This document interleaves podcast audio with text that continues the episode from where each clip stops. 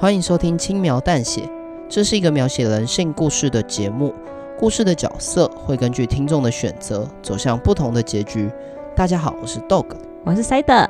今天的故事是电话推销，电视台语点点的那个电。今天我们的主角是一位对电话推销感到困扰的少女。我们会用第一人称的方式带大家进入角色的情节。那我们的故事就开始。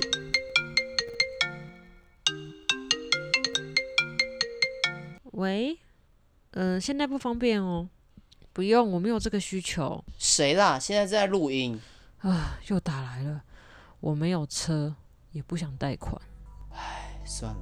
那今天的故事就开始喽。哎，都。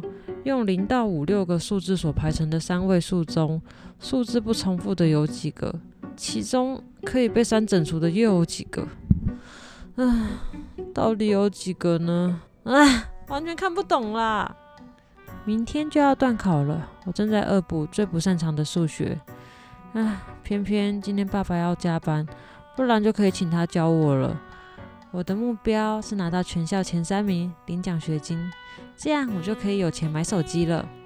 不然同学们都有手机，在班上总让我觉得格格不入。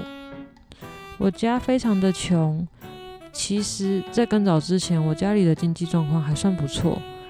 一切都是爸爸那位朋友害的。爸爸他太容易相信人了，他替那位朋友当保人，结果那位朋友竟然跑路。而让爸爸欠下了高额的债务。妈妈知道后，嫌跟着爸爸只会吃苦，在好几年前就跟有钱人跑了。从此，这个家就跟幸福无缘了。我跟爸爸被迫住在这个破屋里，期待那个跑路的朋友会有回来的一天。唉，想这些干嘛呢？现在最重要的还是先把数学搞定吧。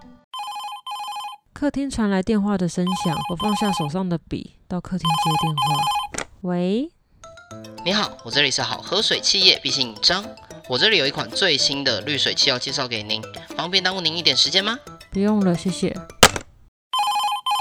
哎，怎么又有电话啊？喂。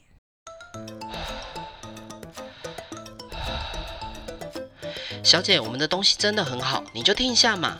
我们的滤水器是四重过滤，体积小又美观。现在下定，除了免费到府安装，还会多送你四支滤芯，价格真的很优惠，你参考看看嘛。这人有病哦！我都说不要了，还自顾自的讲个不停。不用了，我家装不起。唉，我叹了口气，回到书桌前，打开参考书，继续与数学奋斗。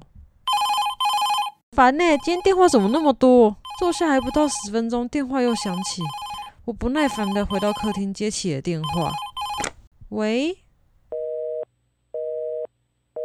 挂掉了，搞什么啊？唉，我承认面对考试的压力，让我比平常更焦虑。再加上念书一直被打断，更助长我的焦虑感。我把无线听筒带到房间，我不想再为了接电话而这样跑来跑去。才刚回到房间，电话又响起了。喂